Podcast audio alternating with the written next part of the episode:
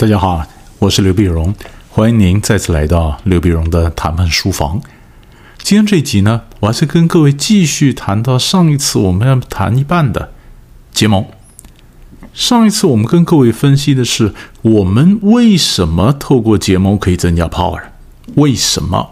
因为我可能增加了资源，我增加了选择，我可能锁在自己可以更又透过更多的人来锁住我的立场。但是我们还有一个东西要谈：如果今天我不是根据一个人去结盟，我是加入一个团体，我加入一个团体，我觉得我跳到他们那边，我这个盟就可以增加，我就西瓜挖一大边嘛，我靠比较大的一个团体，那人家要不要接纳我呢？人家内部不是没人呢，我靠过去，那他们原来的人会不会认为我是来分一杯羹的呢？我是不是来分一杯羹呢？我是不是来分一个分一个呃什么他们原有的资源呢？他们会把我当敌人呢？所以这个我都要搞清楚啊，是不是？所以这个我们就要看《孙子兵法·军争篇》里面，哎，给我们一点启发。《孙子兵法》上讲，你若要结盟，你要靠到一个诸侯那儿。他首先呢，他说你必须知道诸侯之谋。也就是说，我今天加入他们公司，或者我今天靠到哪一个呃哪哪一个团体，那他们主事者，他们那个大佬，他当时想什么？你看啊，比如说我今天要加入一家公司，我要跳槽，一样的道理。我若要跳槽，那跳槽过去就那家公司呢，他们现阶段的发展需要什么人才？那我。是不是刚好有这个才能可以填去，可以对接到他们的需要？是不是？要不然就是你说我今天到哪个国家去投资，那那个国家呢？他现在这个经现在正在进行的五年计划，他正在经济计划想发展哪一个项目，而我刚好投资呢，就是那个项目，这个叫诸侯之谋。那同样的，我今天要加入他们那边，我要投靠过去，那我要知道他们喜不喜欢我呀？啊，老板需不需要我呀？老板只要需要我，这才能谈得出来嘛，是不是？所以这是你你你靠过去第一个考虑，这就是《孙子兵法》讲的诸侯之谋。他然后军争篇里面他讲了三个条件，第一个条件诸侯之谋简单一点，第三个条件也相对简单一点，什么呢？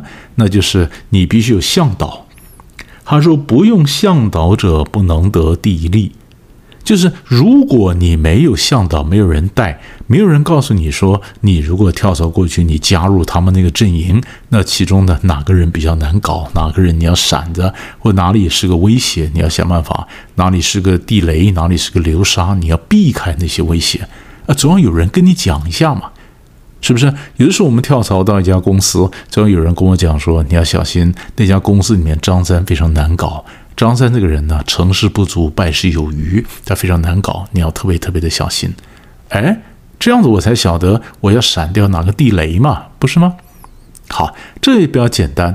但是我跟你讲，最难的呢是中间第二条件，他讲不知山林险阻，曲折之行者不能行军。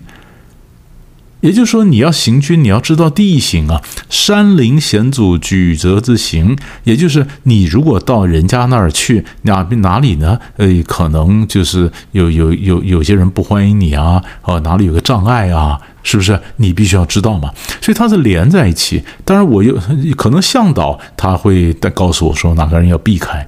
可是问题是，那个人他如果不欢迎我，他不会跟向导讲啊。有人他把我引荐到那家公司，那那家公司每个人表面上都是讲说：“哎呀，欢迎欢迎，热烈欢迎哈。”那可是实际上不见得每个人都欢迎我啊，是不是？他们可能对我有敌意，或者会我有猜忌，那就要靠我过去以后，我怎么去一一收服他们？那你有没有办法？你有办法知道说他们哪个哪个部门里面他这样是对抗的，或者你呢不小心一脚踩到他们地雷里面，这个就是山林险阻，曲折之行。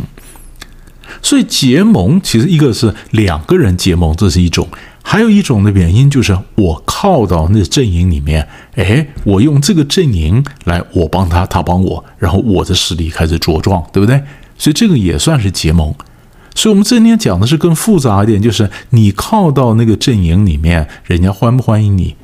那这不只是结盟，有的时候你靠到那个阵营里面，或者你跳槽到那家公司，或者你到哪一个呃这个第三世界国家去投资，你到非洲啊，到东南亚，到哪个国家投资，那你今天这个产业可能比较新，那当地 local 已经有这么一些产业的基础，他会不会觉得你是个威胁？是不是？像这每一个东西都是我们这样跳槽，我们要跳去，我们要想的。那当然还有的时候呢。你结盟的时候还要准备，就好。假如不是我们去跳到那家公司，我就是跟两家公司，我们就是结盟，我某种程度的是合并或者某种程度的合作，我们想拿下个项目。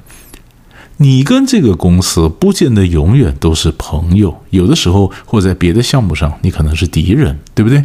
但为了这个项目，你们可能某些问题你要合作。这时候我们要想到，如果我跟他合作的话。我会不会，我的知识产权会不会被偷？是不是？我们在职场上很多时候都得担心，他跟我合作，在这项目上，因为要合作，所以我就可能必须要跟他讲很多东西。既然是合作，我们可能掏心掏肺的，我会讲很多资讯。那结果后来呢？合作了一阵子以后呢？结果我们拆伙了，我们发现不能合作了。好。那如果好聚好散也就罢了。如果拆伙了以后，我发现他其实，在商场上是我的竞争对手。过去我跟他结盟，我跟他讲了很多东西。那结果后来拆伙以后呢，他变成 copy 我的产品，他山寨我的产品，剽窃我的知识产权，然后变成我的竞争对手。这时候怎么办呢？是不是？所以这时候就分两个方法来做。第一个就是，当我们跟他结盟的时候，任何结盟。我们的谈判呢都不会把所有的话都讲光，我们总要留一点嘛。所以，我们讲的是对方必须要知道的东西，我不会把所有东西都告诉他。然后，第二呢，有的制造业会这样做，比如说我做一个产品，我里面可能有一个小的一个一个零零件呢，或小的一个什么设计，其实是没用的。那因为我有我知识产权，我设计我发明的，所以当你 copy 我的时候呢，你也不知道那个东西是干嘛的，所以你也不敢不 copy。所以我放了一个没用的东西，你也继续 copy 了那个没用的东西。那然后我发现你山寨了我的东西，copy 我东西以后呢，我就告你。那你当讲说，哎，我那是原创的呀，你是原创的，是不是？那我就问你了，大哥，那那个东西是干嘛的呢？你讲不出来。那我告诉你，没用的，骗你的，那基本上就是拐你的。你自己制造东西，每个零件，那零件是怎么用的，什么功能，你都讲不出来，你能说这是你原创的发明吗？所以这就是我们现在越来越多讲的时候，我们讲在整个知识不是 know how，我们常越来越多讲的叫 know why，为什么 know why？你知道为什么必须这样？你知道为什么要这样？叫 know why。No why 呢，也是我们保护我们知识产权的方法。就是我在这个项目上结盟，我可以跟你很诚恳。可是问题是我们两家公司过去在很多别的项目上，或在别的领域上，我们可能还是竞争的。所以我虽然跟你结盟，我还是必须小心。我跟你讲一些跟这个项目有关的资讯，但是跟这项目无关的，我就不会告诉你。懂吗？所以就是结盟，说听起来不错。我们这种像拉拉帮结派嘛，结盟。但是结盟里面很多细节，而且我们也知道说，我要结盟的时候呢，我要抓到这个盟啊，结盟它都有一个停损点。如果我发现我结盟、结盟、结盟以后呢，发现我原来要谈判的一个目标逐渐的被中和掉了，就是我要往东走，我要往个结盟，要继续往东走，结果这些盟友呢把我往西走。也就是结盟之后，我要追寻的目标，反而为了维护这个盟的团结，我必须做妥协。妥协妥协以后，我结盟的目标跟我原来想法完全不一样。这时候怎么办呢？停，你知道吧？我们就退。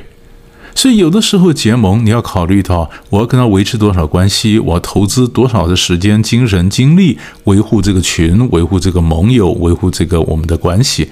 但如果跟我想的不太一样的时候，我没办法加分了，甚至我开始减分的时候呢，我有个停损点，我就要停，不然你就会被这个盟所绑架。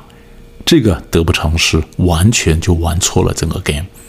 所以结盟非常非常重要，给各位做个参考。我们下次再见。